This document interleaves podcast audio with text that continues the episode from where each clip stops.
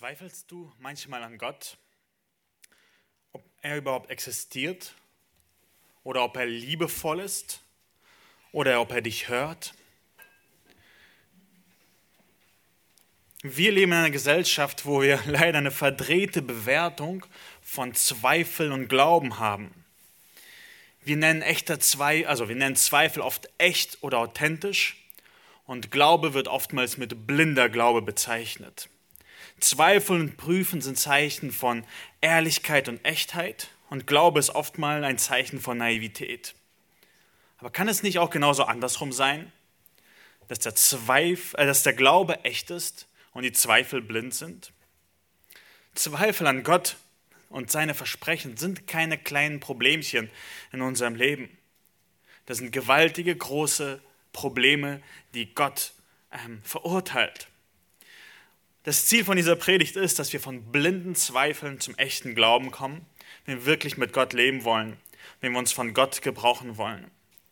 Mein die Inhalt der Predigt ist nicht viel anderes als die Zeugnisse von vorhin, dass wir sagen können wie Herr Dennis, dass wir blind waren und jetzt nun alles sehen. Und ich möchte mit euch einen Text äh, anschauen, wo wir sehen werden, wie Gott mit Menschen umgeht, die zweifeln. Wie reagiert Gott auf Menschen, die zweifeln. Und dazu möchte ich mit euch äh, ins Buch 2. Mose fortfahren. Wir wollen diesmal die Kapitel ähm, 5 und 6 lesen. Wir werden uns heute auf Kapitel 6 fokussieren, aber wir wollen zusammen die Kapitel 5 bis 6 lesen. Und ihr dürft gerne dahin äh, schon aufschlagen und ich werde euch kurz erzählen, was davor passiert ist. In 1. Mose sehen wir, dass Gott einen Plan mit Israel hat, um alle Völker, die gegen ihn rebelliert haben, wieder zu sich zu führen. Und ganz am Anfang verspricht der Abraham schon, dass Israel für vier Generationen oder 400 Jahre in Ägypten sein wird. Und nun hat sich tatsächlich so erfüllt.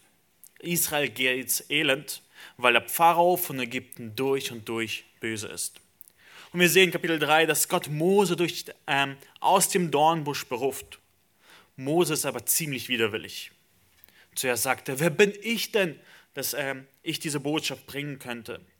Dann hat er das Argument, wer bist du denn? Ich weiß gar nicht, wer du bist. Dann sagt er, mein Volk wird mir doch gar nicht glauben.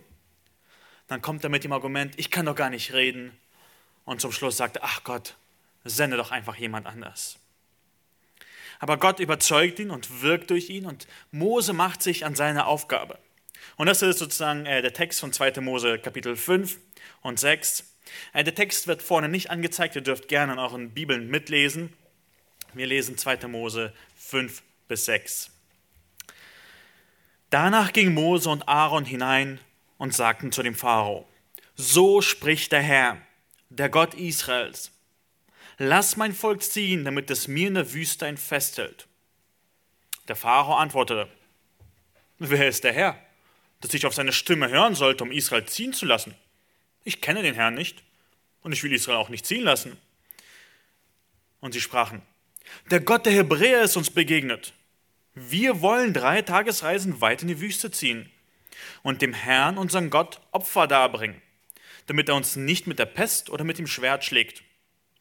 Da sprach der König von Ägypten zu ihnen, Mose und Aaron, warum zieht ihr das Volk von ihren Pflichten ab? Geht hin an eure Lasten. Weiter sprach der Pharao, siehe, schon zu viel Volk im Land und ihr wollt sie noch von ihren Lasten ausruhen und feiern lassen? Und der Pharao gab am selben Tag den Treibern des Volkes und seinen Aufsehern Befehl und sprach: Ihr sollt dem Volk kein Strom mehr geben zum Ziegelstreichen wie gestern und vorgestern. Lasst sie selbst hingehen und sich Stroh zusammensuchen. Ihr sollt ihnen aber dennoch die bestimmte Zahl Ziegel auferlegen, die sie gestern und vorgestern gemacht haben. Und davon nichts nachlassen, denn sie sind faul. Darum schreien sie und sprechen, wir wollen hingehen und unserem Gott Opfer darbringen. Schwer soll die Arbeit auf den Leuten lasten, damit sie damit zu schaffen haben und nicht auf trügerische Worte achten. Da gingen die Treiber des Volkes und seine Aufseher hinaus, redeten mit dem Volk und sprachen, so spricht der Pharao, ich gebe euch keinen Strom mehr. Geht selbst hin, holt euch Stroh wo ihr es findet, aber von eurem Tagewerk wird euch nichts erlassen. Da zerstreute sich das Volk im ganzen Land Ägypten, um Stoppen zu sammeln, damit sie gehacktes Stroh hätten. Und die Treiber trieben sie an und sprachen, erfüllt euer bestimmtes Tagewerk wie zuvor, als ihr noch Stroh hattet. Und die Aufseher der Kinder Israels, welche die Treiber des Pharaos über sie gesetzt haben, wurden geschlagen. Und es wurde ihnen gesagt, warum habt ihr weder heute noch gestern euer Maß an Ziegeln erfüllt wie zuvor? Da gingen die Aufseher der Kinder Israels hinein und schrien zu dem Pharao und sprachen, warum behandelst du deine Knechte so? Man gibt deinen Knechten kein Stroh und spricht zu uns, macht die Ziegel. Und siehe, deine Knechte werden geschlagen, dein Volk versündigt sich. Er aber sprach, ihr seid faul, faul seid ihr. Darum sprecht ihr, wir wollen hingehen und dem Herrn Opfer darbringen. So geht nun hin, arbeitet Stroh soll man euch nicht geben, aber die bestimmte Anzahl Ziegel sollt ihr liefern. Da sahen die Aufseher der Kinder Israels, dass es schlimm mit ihnen stand, weil man sagte, ihr sollt nichts nachlassen von der Zahl der Ziegel, die ihr täglich zu liefern habt. Und als sie vor dem Pharao hinausgingen, trafen sie Mose und Aaron an, die dort standen und auf sie warteten. Da sprachen sie zu ihnen, der Herr sehe auf euch und richte es, dass ihr uns verhasst gemacht habt vor dem Pharao und seinen Knechten und ihnen das Schwert in die Hand gegeben habt, um uns zu töten. Da wandte sich Mose an den Herrn und sprach, Herr, warum lässt du dein Volk so schlecht behandeln?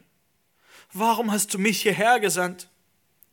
Denn seitdem ich hingegangen bin zum Pharao, um in deinem Namen zu reden, hat er dir das Volk schlecht behandelt. Und du hast dein Volk gar nicht erlöst. Da sprach der Herr zu Mose, nun sollst du sehen, was ich dem Pharao tun will.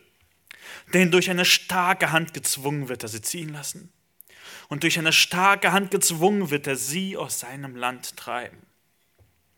Und Gott redete mit Mose und sprach zu ihm, ich bin der Herr. Ich bin Abraham und Isaac und Jakob erschienen als Gott der Allmächtige. Aber mit meinem Namen Herr habe ich mich ihnen nicht geoffenbart.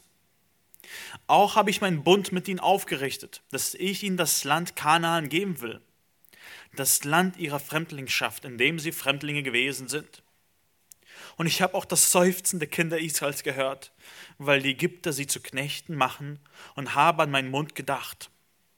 Darum sage den Kindern Israels, ich bin der Herr, und ich will euch aus den Lasten Ägyptens herausführen und will euch aus ihrer Knechtschaft erretten und will euch erlösen durch einen ausgestreckten Arm und durch große Gerichte.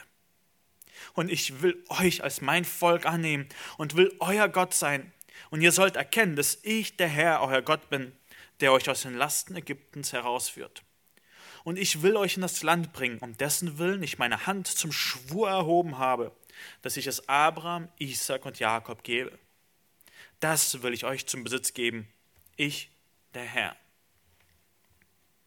Und Mose sagte dies den Kindern Israels.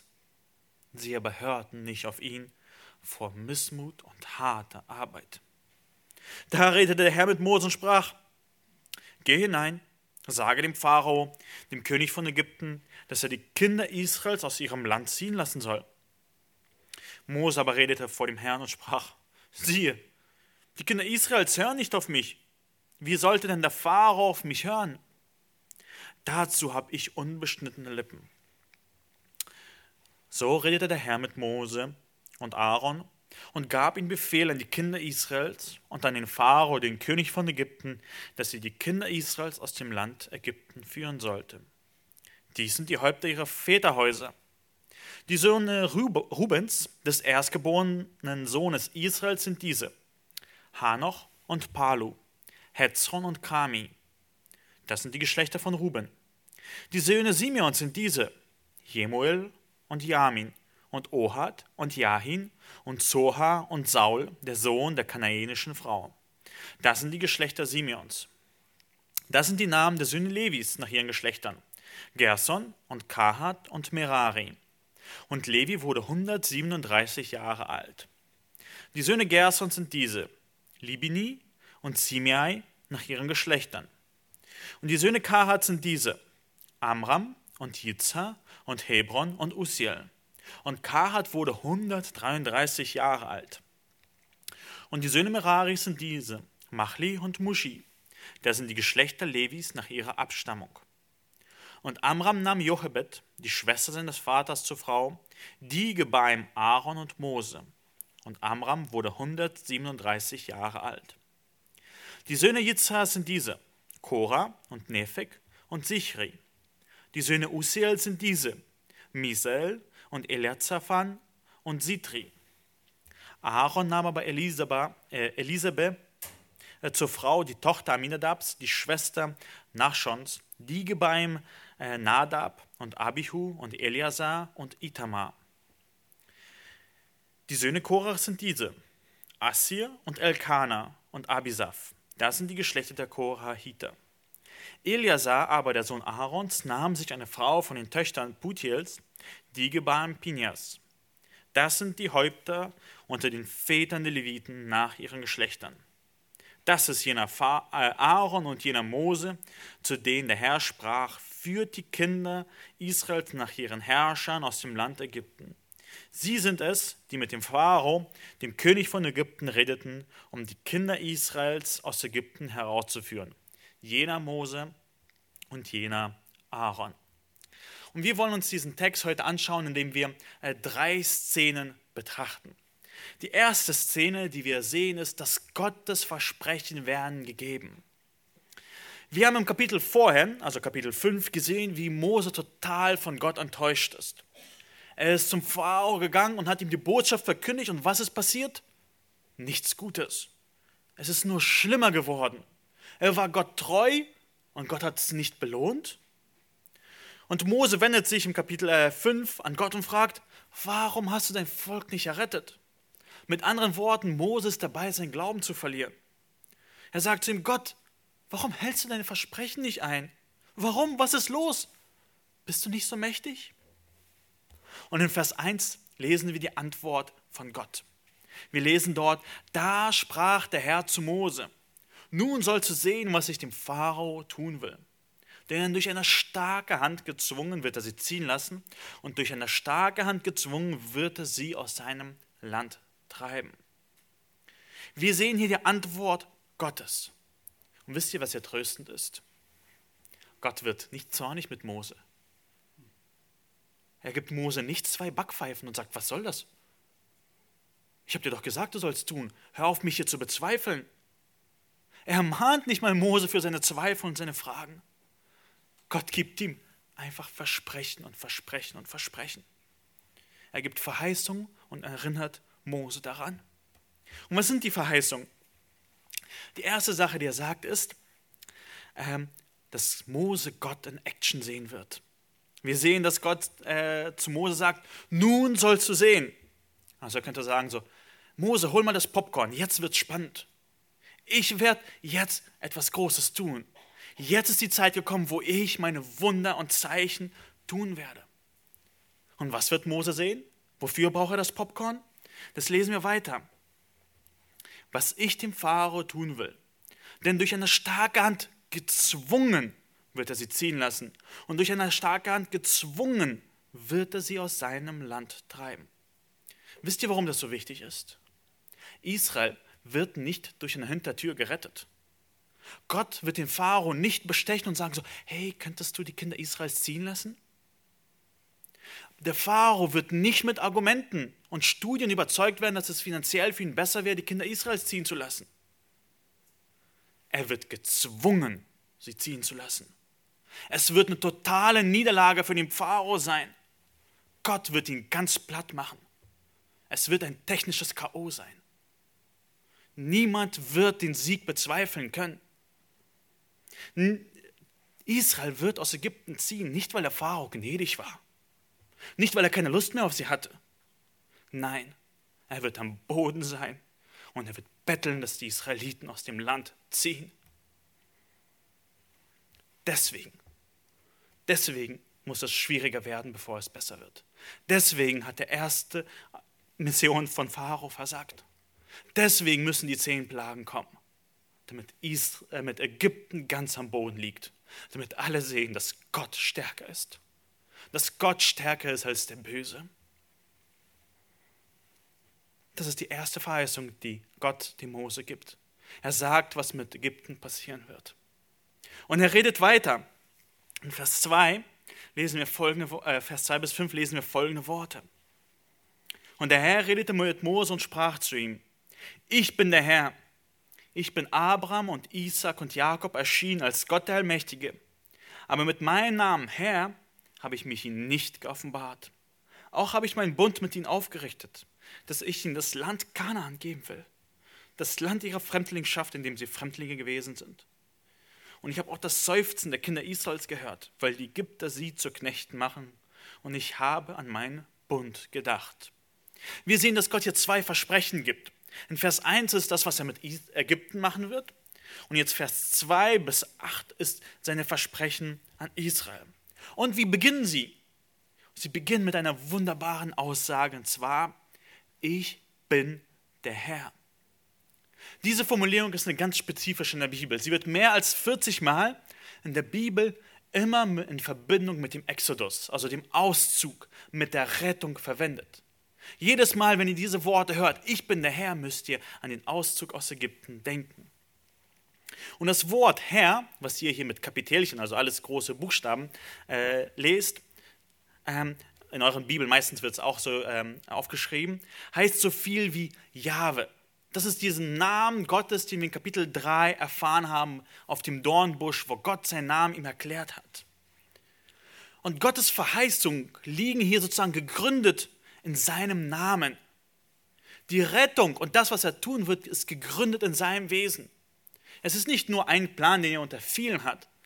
Was Gott sagt, diesen Exodus, der passieren wird, dieser Auszug aus Ägypten, ist gegründet in meinem Wesen. Ich bin ein Gott des Exodus. Ich bin ein Gott, der rettet. Ich bin der Herr, das ist mein Wesen. Ich liebe es zu retten.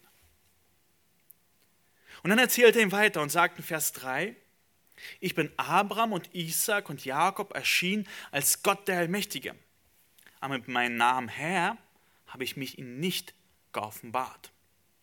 Was wir hier sehen ist, was wir äh, oftmals die fortschreitende Offenbarung nennen. Gott zeigt sich im Verlauf der Bibel mehr und mehr. In der ersten Klasse fängt man nicht sofort an mit Gleichung lösen. Wenn man ihn hinsetzen würde, so äh, x mal 2 ist gleich äh, x Quadrat, löst das mal, die würden nichts damit anfangen können. Sondern man fängt erstmal mit den kleinen, einfachen Sachen. Und so ist es auch in der Bibel und in der Geschichte. Gott hat mit den Basics und mit den einfachen Sachen angefangen und zeigt sich immer mehr und mehr. Und hier sagt er das. Bei den Vätern, bei Abraham und Isaac, habe ich mich als der Allmächtige gezeigt. Ich habe mein Wesen schon gezeigt. Aber hier bei dem Exodus, bei dem Auszug Ägypten, werdet ihr meinen Namen, die Bedeutung von Herr sehen. Ihr werdet sehen, dass ich der bin, der ich bin, der ich unwandelbar bin, der ich bei euch bin, der ich fähig euch bin zu retten. Und ich habe sogar Macht über den Satan. Ich habe Macht über den Pharao. Ich bin stärker als der Böse. Ich meine, wir sehen das auch oft in unserer Beziehung. Kinder können die Worte verstehen und mitsingen, die heißen, Jesus liebt mich ganz gewiss, denn die Bibel sagt mir dies. Das sind Worte, die sie mitsingen können. Aber die Bedeutung von diesem Namen Jesu wird man erst, erfahren sie oftmals erst viel später. Wir können den Namen Jesu gebrauchen, aber nicht wissen, was er bedeutet. Und so war es auch bei den Vätern Abraham und Isaac und Jakob. Sie hatten den Namen Herr, Jahwe schon gehört gehabt, aber sie wussten nicht, was es bedeutet. Im ersten Mose wird dieser Name ziemlich häufig verwendet, aber sie hatten keine Ahnung, was dieser Name bedeutet. Und Gott sagt, jetzt, jetzt werdet ihr sehen, wie stark und mächtig ich bin. Jetzt wird dieser Name an Bedeutung gewinnen. Ihr werdet meinen Namen offenbar sehen. Ihr werdet ihn in Action sehen. Dann lesen wir in Vers 4, dass es dort heißt, auch habe ich meinen Bund mit ihnen aufgerichtet, dass ich in das Land Kanaan geben will, das Land ihrer Fremdlingschaft, in dem sie Fremdlinge gewesen sind. Gott hatte Israel versprochen, dass er eine ganz besondere Beziehung zu ihnen hat. Und er wird diesen Bund nicht brechen. Er ist treu, er ist vertrauenswürdig. Er sagt, ich habe meinen Bund aufgerichtet ich habe ihm gesagt, dass ich in das Land Kanaan geben werde. Und in Vers 5 lesen wir, und ich habe das Seufzen der Kinder Israels gehört, weil die Ägypter sie zu Knechten machen und habe an meinen Mund gedacht. Wir sehen, dass Gottes Handeln gegründet ist in seinem Wesen, in seinem Namen. Ich bin der Herr. Er handelt, weil er Versprechen gibt. Das sind die Bünde. Und wir sehen, dass es auch gegründet ist in seiner Barmherzigkeit. Ich habe das Seufzen der Kinder Israels gegründet. Es geht an ihm nicht vorbei, sondern er sieht dein Leid und kennt es. Und jetzt gibt er seine Versprechen. Jetzt gibt er seine Versprechen. In Vers 6 beginnt mit einem wunderbaren Wort, das heißt darum. Weil ich der Herr bin, weil ich meinen Bund mit euch geschlossen habe, weil ich eure Seufzen und eure Klagen gesehen habe, darum. Darum werde ich Folgendes machen. Lasst uns den Text lesen und auf ein besonderes Wörtchen achten. Ich bin der Herr und ich will euch aus den Lasten Ägypten herausführen und will euch aus ihrer Knechtschaft erretten und will euch erlösen durch einen ausgestreckten Arm und durch große Gerichte. Und ich will euch als mein Volk annehmen und will euer Gott sein. Und ihr sollt erkennen, dass ich der Herr euer Gott bin, der euch aus den Lasten Ägyptens herausführt. Und ich will euch in das Land bringen, um dessen will ich meine Hand zum Schwur erhoben habe, dass ich es Abraham und Isaac und Jakob gebe. Das will ich euch zum Besitz geben, ich der Herr. Das sind, wie Gottes Versprechen sind. Ich will, ich will, ich will, ich will, ich will, ich will, ich will. Gott sagt, was er tun wird. Er gibt Versprechen. Er sagt, was er vorhat. Und er hält seine Versprechen ein. Und wisst ihr, was total schön ist, bevor wir uns diese Ich will anschauen? Diese beiden, diese Ich wills haben als Buchenden Gottes Charakter. Am Anfang sagt er, darum sage zu den Kindern, ich bin der Herr. Ich bin dieser Rettergott, der ich bin, der unwandelbare, ewige Quelle des Lebens. Ich bin der Herr und dann ich will, ich will, ich will, ich will, ich will. Und das will ich euch zum Besitz geben, Vers 8. Ich, der Herr. Gottes Handeln ist in seinem Charakter eingerahmt. Das ist die Botschaft, die Mose den Israeliten geben will. Und lass uns ein bisschen diese Ich Wills anschauen.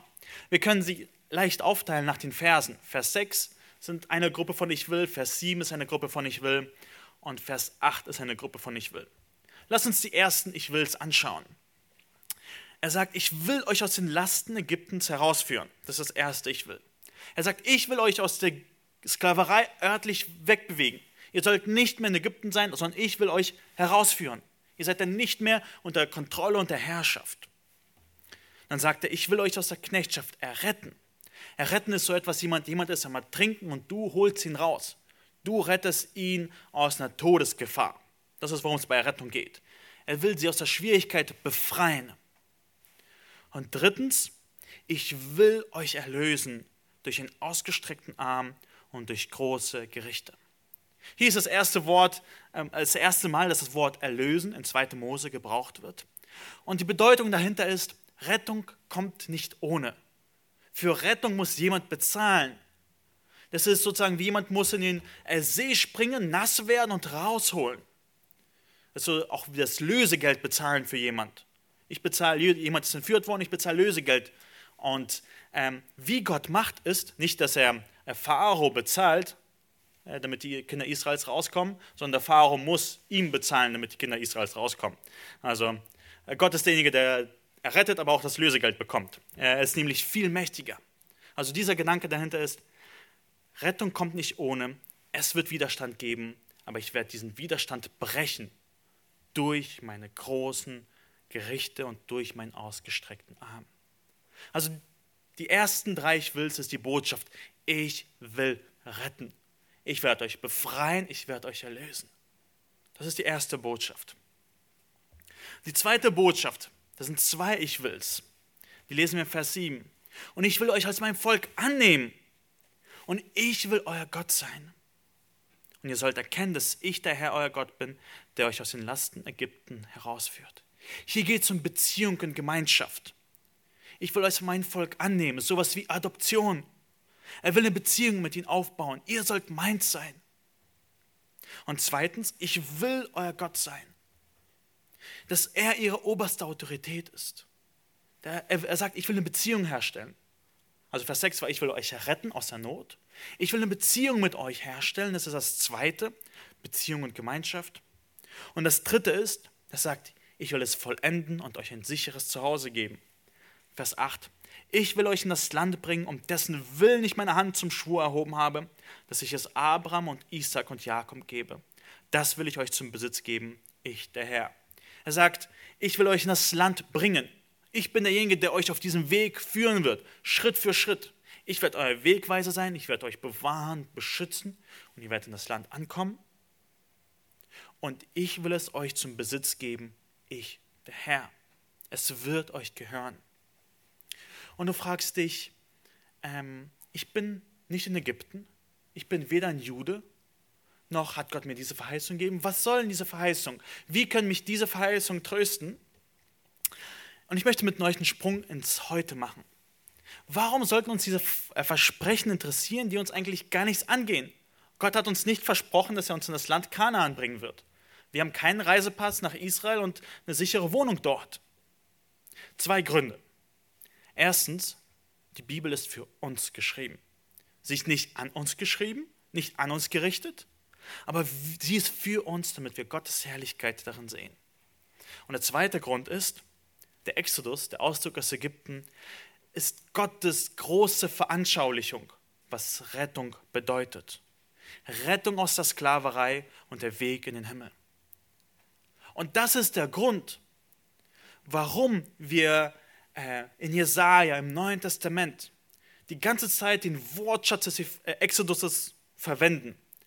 Gott hat diese ganzen Worte mit Bedeutung in dem Auszug im Exodus geprägt und wir verwenden diese Worte. Wir gebrauchen dieselben Worte, um über Rettung zu reden. Diese Worte, die wir gebrauchen, haben ihren Ursprung und Bedeutung in dem Exodus. Zum Beispiel das Wort Rettung, Erlösung, Sohnschaft oder die Sklaverei der Sünde. Das sind alles Worte, die ähm, das, der Wortschatz des Exodus ist. Lass uns ein paar Beispiele ansehen. Ähm, in 2. Mose 6, Vers 6 sagt Gott, ich will euch aus der Knechtschaft äh, erretten und ich will euch erlösen. Und Paulus sagt dasselbe in Epheser 1, Vers 7. In ihm haben wir die Erlösung. Dasselbe Wortschatz. Durch sein Blut, die Vergebung der Übertretung nach dem Reichtum seiner Gnade. Wir werden von der Macht und der Verdammnis der Sünde erlöst durch das Blut eines Passalams nämlich Jesus. Oder wenn wir uns den Wortschatz der Gemeinschaft ansehen, in 2. Mose 6, Vers 7 heißt es, ich will euch annehmen und euer Gott sein. Paulus verwendet dasselbe in 2. Korinther 6, Vers 16. Er sagt, denn ihr seid ein Tempel des lebendigen Gottes, wie Gott gesagt hat. Ich will unter ihnen wohnen und unter ihnen wandeln und ich will ihr Gott sein und sie sollen mein Volk sein. Diese selbe Sprache der Gemeinschaft nimmt Paulus einfach aus dem Alten Testament und sagt, das ist, wie unsere Beziehung zu Gott aussieht. Deswegen sollt ihr heilig leben, euch von der Welt absondern, weil ich euer Gott bin und ihr mein Volk seid und ich unter euch wohnen will. Oder das Versprechen, ich will euch in das Land bringen, in 2. Mose 6, Vers 8, also die dritte Gruppe. Wir lesen die ganze Zeit dieselben Formulierungen im Neuen Testament. In 1. Petrus 1, Vers 4, das sagt äh, Petrus, dass wir ein unvergängliches und unbeflecktes und unverwelkliches Erbe haben, das im Himmel aufbewahrt wird für uns. Diese Formulierung vom Erbe ist dieses Land. Wir erwarten das Erbe, das Land im Himmel. Also diese Formulierungen, diese Verheißungen, die Gott uns gibt, sind dieselben Verheißungen, sind dieselben Versprechen. Der Exodus war so eine perfekte Illustration dafür, wo Gott sagt, ich kann retten. Und dieselben Verheißungen gelten auch uns. Was ist die Anwendung daraus? Der Titel der Predigt ist ja Sieg über Zweifel an Gott. Und du magst, welchen Zweck hat es eigentlich auf Gottes Verheißung zu hören, wenn ich Zweifel habe? Aber wisst ihr was? Gott macht genau dasselbe mit Mose. Mose zweifelt und Gott gibt ihm Versprechen. Deswegen höre auf sein Versprechen. Gott argumentiert mit dem Mose nicht. Gott spricht von seinen Plänen. Wenn du Zweifel hast, dann höre doch auf Gottes Versprechen. Gottes Wort hat Kraft. Lies die Bibel, hör die Predigten. Auch will ich dich ermutigen, erinnere dich daran. Erinnere dich selbst daran, mach es bewusst.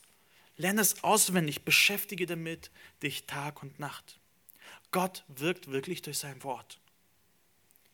Das ist kein blinder Glaube, das ist hörender Glaube. Wir hören auf Gottes Wort und das bewirkt Glauben. Wenn du heute ungläubig bist und hier sitzt, suche Gott. Er spricht in seinem Wort. Lass uns zusammen die Bibel lesen. Komm auf jemand von uns zu. Komm auf mich zu. Wir wollen zusammen das Markus-Evangelium lesen. Der Glaube kommt wirklich aus der Verkündigung von Gottes Wort. Und wenn du gläubig bist und mit Zweifeln immer wieder zu kämpfen hast, beschäftige dich nicht mit dir selbst, sondern beschäftige dich mit Gottes Wort. Guck nicht auf deine Zweifel und deine Probleme und deine Sünden. Hör auf Gottes Wort und seine Versprechen. Das ist noch nicht alles. Lass uns weitergehen in der Geschichte. In der zweiten Szene sehen wir, dass seine Versprechen angezweifelt werden. Gott hat diese Versprechen gegeben. Und was macht nun Israel und Mose mit diesen Versprechen? Lass uns sie anschauen. In 2. Mose 6, Vers 9 heißt es, und Mose sagte dies den Kindern Israels. Wir sehen, dass Mose Kraft und Mut schöpft und hingeht und zu den Kindern Israels das redet. Er gibt Gottes Wort weiter. Was ist aber die Reaktion von den Kindern Israels? Sie aber hörten nicht auf ihn. Die waren ganz und gar nicht beeindruckt. Sie waren nicht bewegt davon. Sie weigerten sich zu glauben. Sie hatten kein Interesse an Gottes Namen. Ich meine, ist es oft nicht auch bei uns so? Wir teilen mit jemandem das Evangelium und erzählen ihnen davon. Sie hören zu und wechseln höflich das Gesprächsthema. Sagen, ja, Jesus mag schön und gut sein, aber ich habe kein Interesse, keine Zeit. Ich brauche es nicht. Sind wir manchmal verwundert und denken so, wie kann es sein, dass er kein Interesse hat am Evangelium? Warum haben die Menschen um uns herum, die hier sind, kein Interesse an der Botschaft, an der herrlichen Botschaft des Evangeliums? Lass uns den Text schauen. Warum hören sie nicht? Warum hat Israel nicht auf diese wunderschöne Botschaft der Rettung, der Gemeinschaft und der Hoffnung gehört? Gott sagt, ich will euch retten. Und so, nee. War ihr Argument so, Mose, du hast nicht gut, gut genug geredet, wir werden dir nicht glauben. Oder haben sie gesagt, sie hörten nicht, weil die Argumente von Moses nicht schlüssig waren? Oder sie hörten nicht, weil logische Fehler in dem Satzbau von Mose waren? Nein, dort heißt es, sie hörten nicht auf ihn vor Missmut und harter Arbeit. Sie waren versklavt in der Sklaverei. Diese Fesseln, die sie bedrückt haben, dieselben Fesseln haben sie davon abgehalten, auf Gottes Wort zu hören, Gottes Versprechen zu hören. Ihr Gemüt war gebrochen. Keine Hoffnung, kein Interesse. Hauptsache irgendwie den Tag überleben. Ist das nicht oft auch bei uns so? Wir merken, dass die Welt kaputt ist, dass wir absolut böse sind. Und du hast versucht, vielleicht etwas zu ändern. Hast versucht, die Bibel zu lesen, in die Gemeinde zu gehen, aber die Sünde ergreift dich wieder. Die Sklaverei der Sünde scheint so gewaltig und umfassend, dass es einfach keinen Ausweg daraus gibt. Und wir zweifeln an Gott, dass er irgendwas tun mag. Wisst ihr, was das ist? Das sind blinde Zweifel. Wir sind blind und sehen nichts, weil wir gefangen sind von der Sünde. Und es stimmt, sie haben auf ihn nicht gehört von Missmut und harter Arbeit. Wir nennen das totale Verdorbenheit. Der Sünder kann sich nicht retten, weil er tot ist. Da ist kein Wunsch da, zu Gott zu kommen. Gott muss sich erbarmen und retten. Gott ist derjenige, der zu retten vermag. Sünde in deinem Leben, Sünde in deinem Herzen ist das, was dich davon abhält, Gott zu glauben.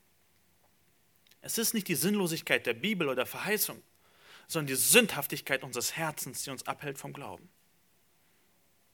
Wenn du mehr Fragen als Antworten hast, dann flieh zu Jesus und bekenn deine Sünden. Wir kommen in den Zustand von Zweifel und Unglauben oftmals durch bewusste Sünden in unserem Leben. Wenn du Sünde in deinen Gedanken hegst, wenn dein Augen und Wünschen freien Lauf lässt, dann brauchst du dich nicht zu wundern, woher die Menge an Zweifeln kommt. Sünde versklavt Und Sünde lässt nicht gerne los. Aber Jesus vermag zu retten. Auch dich. Auch aus Unglauben heraus. Dann lesen wir weiter von Mose. Was ist mit Mose? Was macht er? Lass uns Vers 10 bis 13 lesen. Da redete der Herr mit Mose und sprach: Geh hinein, sage dem Pharao, dem König von Ägypten, dass er die Kinder Israels aus seinem Land ziehen soll. Mose aber redete von dem Herrn und sprach: Siehe, die Kinder Israels hören nicht auf mich. Wie soll, ich denn, wie soll denn der Pharao auf mich hören? Dazu habe ich unbeschnittene Lippen. So redete der Herr mit Mose und Aaron und gab ihnen Befehl an die Kinder Israels und an den Pharao, den König von Ägypten, dass sie die Kinder Israels aus dem Land führen sollten. Mose bekommt einen Auftrag, dass er etwas reden soll, Vers 10 und 11. Und seine Reaktion ist was? Er bringt sein altes Argument hervor. Wie sollte der Pharao auf mich hören? Ich habe doch unbeschnittene Lippen, ich bin nicht bereit, in deinem Dienst zu stehen. Mose hat auch wieder Zweifeln. Und wir denken so, Mose, ach komm, ehrlich, wieder? Hat dich Gott nicht schon überzeugt? Aber irgendwo ist das eigentlich auch ziemlich großer Trost. Wir sind nicht die Einzigen, die im Dienst, im Christenleben verzweifeln. Was ist Grund dafür? Ich meine, Mose zweifelt zuerst und dann geht er hin. Und dann zweifelt er wieder und dann redet er wieder die Worte Gottes und dann verzweifelt er wieder. Was ist die Ursache dafür, dass er so hin und her geworfen ist? Das ist ganz einfach zu sehen. In Vers 12 gibt es so drei Wörtchen, die es verraten. Mich, mich und ich. Siehe, die Kinder Israels hören nicht auf mich. Wie sollte denn der Pharao auf mich hören? Dazu habe ich unbeschnittene Lippen. Mose schaut nicht auf Gott, sondern auf sich. Ich kann nicht, sie hören nicht auf mich. Das ist die Ursache für seine Zweifeln.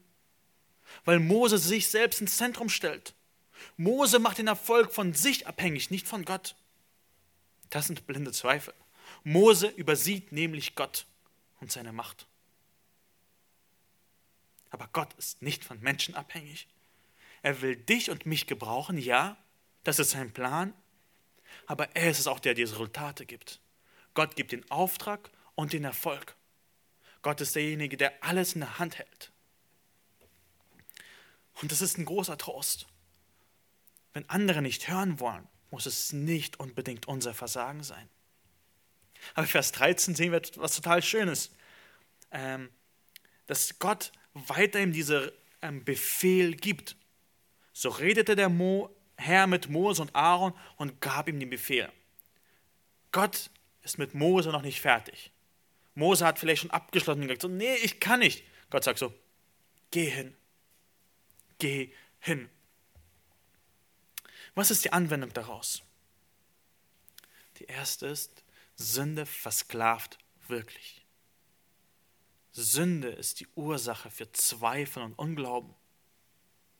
Wenn du nicht glauben kannst, sondern zweifeln kannst, ist die Ursache, die Wurzel dafür Sünde und Sündhaftigkeit. Und wisst ihr, auch Gott kann dich heraus retten. Weil was hier passiert ist, wir dachten zuerst, wenn wir so die Geschichte lesen, oh, Gott muss Israel befreien. Gott muss äh, den Pharao zerstören. Also der Hauptfeind von äh, Gott ist Pharao und ihn muss er zerstören. Und auf einmal merken wir, dass Gott zwei Probleme hat. Er hat den Pharao am Hals, aber er hat auch die ungläubigen Israeliten am Hals. Er muss beide führen und leiten. Er muss den Pharao zerstören und er muss die ungläubigen Israeliten zum Glauben bewegen. Und Gott kann das tun. Und die zweite Anwendung darauf ist, schau nicht auf dich. Wenn du Zweifel hast, guck mal auf dein Vokabular, wie du betest. Ist mich, mich, ich alles, was du sagst? Besteht dein Vokabular, Gott, ich kann nicht, ich kann nicht, ich bin so, ich bin so? Oder schaust du auf Gott? Und ich will dich ermutigen, schau auf Gott. Und dann kommen wir zu der letzten Szene in unserem Text. Und die ist echt genial. Die ist ein kleines Meisterwerk. Bevor die Geschichte nun weitergeht, dass Mose die ganzen zehn Plagen auf ähm, die Ägypter bringt, gibt es eine kleine Pause, so eine Zwischen, Zwischenspiel. Was jetzt hier passiert ist, wir zoomen aus der Geschichte raus. Bisher waren wir so auf die Details fokussiert, Mose tut das, tut das, der Pharao macht das. Aber auf einmal fliegen wir ganz, ganz hoch und sehen das alles aus der Vogelperspektive. Wir schauen nicht nur auf das Geschehen gerade in dem Text, in der Szene darauf, äh, sondern wir schauen auf einmal in die Vergangenheit und die Zukunft. Wir sehen, wie Gott wirkt. Und wie macht das Gott? Er gebraucht ein ziemlich cooles Stilmittel, nämlich ein Geschlechtsregister. Wir finden Geschlechtsregister oftmals überspringungswürdig, aber Gott findet sie studierwürdig, sonst hätte er sie uns nicht gegeben. Und ähm, ich hatte ehrlich gesagt am meisten Spaß an dem Geschlechtsregister beim Studieren. Die Struktur und ist alles so genial. Und ich denke, wir werden jedes Mal überrascht, wenn wir ein bisschen Zeit mit den Geschlechtsregistern verbringen würden. Und ich möchte euch bitten, dass ihr mir noch zehn Minuten Zeit gebt und ich euch ein bisschen aufzeige, was Gott mit diesem Geschlechtsregister vorhat und uns sagen will. Vers 14 bis 16, lasst uns sie nochmal lesen. Das sind die Häupter ihrer Vaterhäuser. Die Söhne Rubens, des erstgeborenen Sohnes Israels, sind diese: Hanoch und Palu, Hetzron und Kami. Das sind die Geschlechter von Ruben. Die Söhne Simeons sind diese: Jemuel und Jamin und Ohad und Jahin und Zoha und Saul, der Sohn der kanaanischen Frau. Das sind die Geschlechter Simeons. Dies sind die Namen der Söhne Levis nach ihren Geschlechtern: Gerson und Kahat und Merari. Und Levi wurde 137 Jahre alt. Okay, eine Sache, die wir hier sehen, ist, es geht um die Nachkommen von Jakob. Oder sein anderer Name war Israel. Also das sind die Vaterhäuser, äh, die Söhne Rubens, des erstgeborenen Sohn, Sohnes Israel. Also wir sehen hier sozusagen ein Geschlechtsregister von den Söhnen von Israel. Und wenn ihr so in den Text hineinschaut, seht ihr Ruben, der Erstgeborene, Simeon, der Zweite, Levi, der Dritte und welche sind noch von den Söhnen Israels da? Also ich sehe keine mehr. Wie viele Söhne hat Jakob gehabt? Ihr dürft gerne antworten. Zwölf. Wo sind die restlichen? Wir sind nur drei aufgezählt. Es ist ziemlich bewusst. Wir sehen ja einen Fokus auf Levi. Ruben wird erwähnt, Simeon wird erwähnt. Und ab Vers 16 bis zum Ende von Geschlechtsregister ist sozusagen die ganze Kette von Levi. Warum? war, also warum ist der Fokus auf Levi? Weil Aaron und Mose Nachkommen von Levi waren. Okay, die Geschichte dreht sich um Aaron und Mose. Ist klar, dass wir den Fokus auf Levi haben. Aber dann stellt sich die Frage, warum sind Ruben und Simeon auch mit aufgezählt? Warum haben wir nicht gleich bei Levi angefangen? Oftmals sind für uns Geschlechtsregister einfach nur so Namen und haben nicht viel Bedeutung. Ähm, bei, in der Jugend ist es oft so, äh, wenn man erzählt, dass man sich getroffen hat, dann kommt oft mal die Frage, wer war alles dabei? Und dann zählt man so eine Liste von Namen auf, alle, die dabei waren. Für Außenstehende ist das so eine langweilige Liste. Pff, mir ist mir doch egal, wer alles dabei war. Für die aus der Jugend ist eine ziemlich wichtige Info. Wer war alles dabei?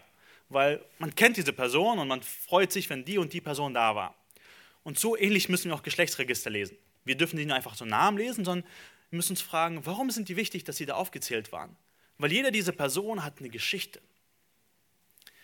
Bei Ruben ist es so, er war der Erstgeborene. Vers 14 heißt es auch, der erstgeborene Sohn Levis.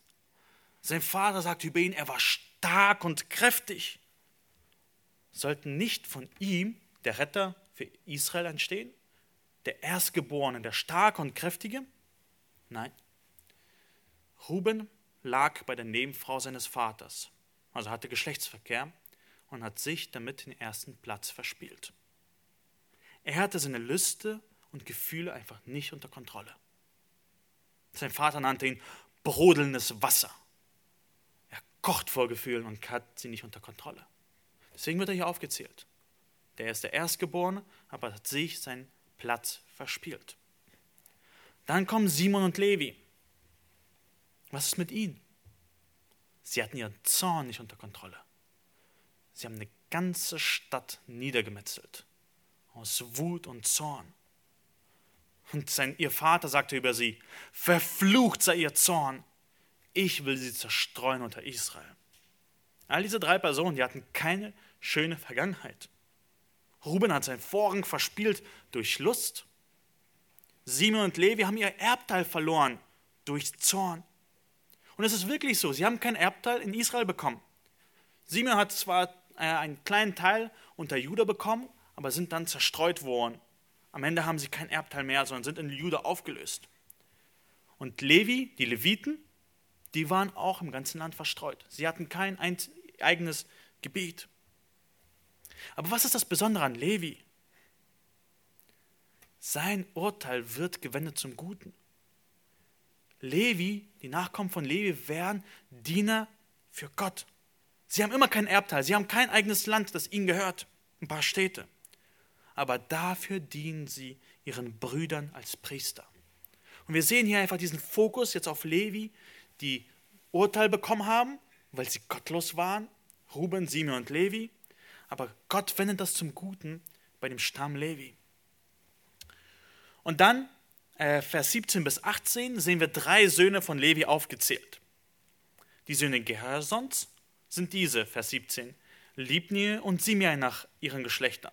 Vers 18, die Söhne Kahat sind diese, Amram und Jizha und Hebron und Usiel. Und Kahat wurde 133 Jahre alt. Die Söhne Merari sind diese, Machli und Mushi. Das sind die Geschlechter Levis nach ihrer Abstammung. Also all diese drei äh, Söhne wurden zu großen äh, Stämmen und waren am Dienst in der Stiftshütte beteiligt. Wir sehen hier aber wieder, dass Kahat hervorgehoben wird. Wie? Durch die Altersangabe. Ihr werdet eigentlich im Text vier Altersangaben sehen, äh, die wichtig sind, weil sie die 400 Jahre in, Israel, äh, in Ägypten bestätigen. Also Kahat wird hier hervorgehoben. Und drei seiner Söhne werden später gleich nochmal betrachtet werden. Also Amram, Yitzhar und Usiel. Okay, wir sind, okay, Amram, Yitzhar, Usiel haben wir wahrscheinlich noch nie gehört. Aber lasst uns mal die anschauen. In Vers 20 bis 22 werden sie nochmal erwähnt. Die drei Kinder von Kahat, also Aaron, Kahat und jetzt seine drei Kinder, werden nochmal im Detail erwähnt. Vers 20 heißt es, Amram nahm Jochebed, die Schwester seines Vaters, zur Frau, die gebar ihm Aaron und Mose. Und Amram wurde 137 Jahre alt. Wir sehen der Fokus wieder auf Amram, seine Altersangabe wird angegeben. Und warum ist er wichtig? wegen Aaron und Mose. Die beiden, die jetzt hier dabei sind, am Zweifeln, Glauben oder nicht glauben, Gott treu sein oder nicht treu sein. Gott sagt ihnen, geht hin. Was werden sie tun? Wissen wir noch nicht. Und hier ist sozusagen der Fokus auf Amram. Dann sehen wir auf einmal Jitza. Warum wird er erwähnt? Korah ist einer seiner Söhne. Und dann sehen wir die Söhne Usiels. Was ist so besonders an ihnen? Es geht weiter. Das Geschlechtsregister fokussiert sich jetzt auf einmal auf die. Und bevor sie sich auf die fokussiert, guckt sie erstmal Aaron an. Vers 23. Aaron aber nahm Elisabeth, Elisabeth zur Frau die Tochter Aminadabs, die Schwester Nachschons. Die gebar Nadab und Abihu, Eliasar und Itamar. Was ist mit den ersten beiden passiert? Nadab und Abihu. Wisst ihr das? Sie sind durch Unglauben gestorben. Sie haben Gott fremdes Feuer dargebracht und Gott hat sie auf der Stelle getötet. Wer hat sie rausgetragen? Die, wie wir vorher gesehen haben, die Söhne Usiels. Deswegen werden sie erwähnt. Wir sehen hier, dass Gott Unglauben bestraft. Weil Eliasar ist die nächste, der kommen wird in Vers 25. Aber dazwischen ist noch jemand. Die Söhne Koras. Warum werden die Söhne Koras erwähnt? Wieso sind sie wichtig? Die Geschlechtslinie wird nicht weiter verfolgt, aber trotzdem werden sie erwähnt. Korah hat eine Rebellion gegen Gott gestartet. Er hat gesagt, Aaron, ihr seid nicht die einzigen Priester hier. Ich will doch auch. Ich habe auch doch ein Anrecht. Bist du etwas Besonderes? Gott sagt, ja, Aaron hat etwas Besonderes. Hat die Erde sich öffnen lassen, Korah und seine ganze Sippe bei lebendigem Leibe verschlungen. Aber wisst ihr was? Die Söhne Korahs werden trotzdem erwähnt. Einige von ihnen leben. Sie leben sogar so, dass sie bekannt werden als Liederschreiber. Ich weiß nicht, wie viele Psalmen ihr von den Söhnen Choras kennt. Wir haben inspirierte Literatur. Die Lieder von den Söhnen, den Nachkommen von dem untreuen, ungläubigen Chora waren Gott treu und haben ihm sogar Lieder geschrieben. Ich denke, es ist bewusst hier so aufgebaut, zu zeigen einfach, dass Gott Unglaube bestraft und Treue belohnt. Dann kommt der Eliasar. Das ist der Sohn von Aaron. Das ist der Drittgeborene. Warum nicht der Erstgeborene? Naja, weil sie gestorben sind, weil sie Gott ungläubig war. Vers 25 sehen wir, Eliasar, aber der Sohn Aarons, nahm sich eine Frau von den Töchtern Putiels, die gebar ihm Pinias. Eliasar war Gott treu und sogar sein Sohn Pinias wird hervorgehoben. Es ist ganz wichtig, dass wir das hier sehen. Wahrscheinlich war zu diesem Zeitpunkt Pinias noch gar nicht geboren. Also es ist mehrere Generationen nach Mose. Also Aaron hat ein Kind und das ist sozusagen der Enkelkind von Aaron.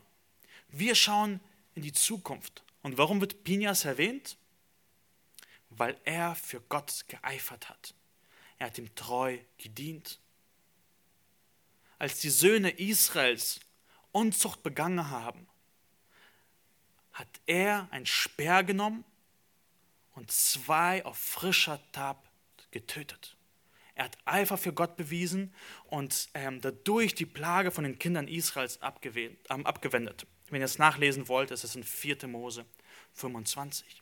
Wir sehen einfach hier eine Geschichte von treuen und untreuen Menschen und vor allem von Gottes Gnade. Was ist die Anwendung? Welche Antwort bekommen wir äh, über unser Thema Sieg über Zweifel an Gott? Die erste ist, schau dir diese Namen an. Gott hat das alles gelenkt und geführt. Er hat sein Versprechen eingehalten, dass er nach 400 Jahren Israel aus Ägypten herausziehen wird. Dieses Geschlechtsregister beweist es. Gott wirkt und er wirkt. Wir dürfen in die Vergangenheit schauen, wie Gott seinen Plan ausführt. Dieses Geschlechtsregister zeugt davon, dass Gott seinen Plan ausführt.